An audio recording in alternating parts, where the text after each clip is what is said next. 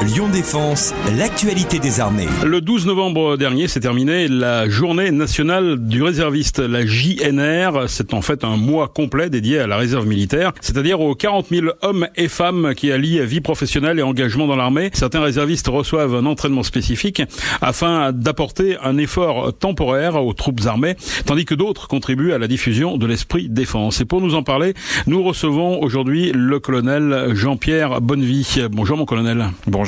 Pouvez-vous d'abord euh, vous présenter tout simplement? Alors je suis le colonel Bonnevie, je suis moi-même réserviste. Je suis euh, chef d'entreprise dans la vie de tous les jours. Et dans mon engagement de réserviste, je suis conseiller réserve du gouverneur militaire de Lyon. C'est un petit peu celui qui, qui coordonne l'action des, des, de l'ensemble des réserves sur la région Rhône-Alpes. Qu'appelle-t-on la JNR, la Journée nationale du réserviste? Bah, Comme vous l'avez souligné dans votre avant-propos, la Journée nationale des réservistes est en fait échelonnée sur un mois complet. C'est euh, la mise un petit peu en avant euh, et en exergue du parcours de, de, de ces citoyens qui, qui, qui, souscrivent un engagement euh, auprès des forces armées pour servir leur pays. Donc c'est un peu la mise à l'honneur de, de, de, ces jeunes réservistes. Ce sont quoi les, les missions du réserviste exactement? Alors les missions du réserviste sont exactement les mêmes que celles du professionnel parce qu'il n'y a pas deux armées dans notre pays, il y a une seule armée avec des missions qui sont soit confiées aux professionnels, soit aux réservistes, soit aux deux en même temps et c'est très très souvent le cas. Euh, L'axe d'effort pour le réserviste, c'est essentiellement de travailler sur le territoire national. Donc une mission qu'on connaît bien, qui est la mission Sentinelle, qui est déployée auprès de, nos, notre population. Vous concilier en fait votre vie professionnelle et votre vie de réserviste, c'est ça? Alors ça, c'est le, le, vrai sujet que, que, doit,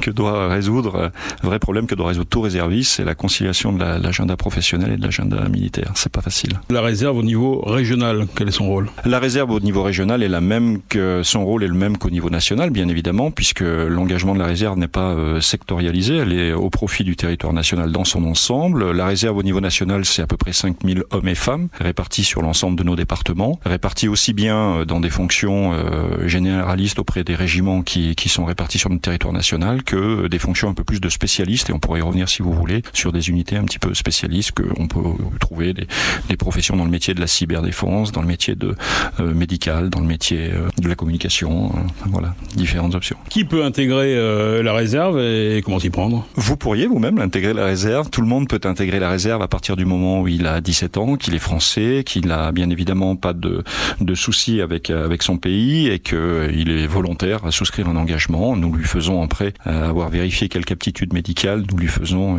une formation tout au long d'une première année. Merci mon colonel, merci de nous avoir éclairé sur ce qu'est la réserve et rendez-vous donc l'année prochaine pour la prochaine GNR. Avec grand plaisir. C'était Lyon Défense. Retrouvez ce programme sur www.défense-lyon.fr.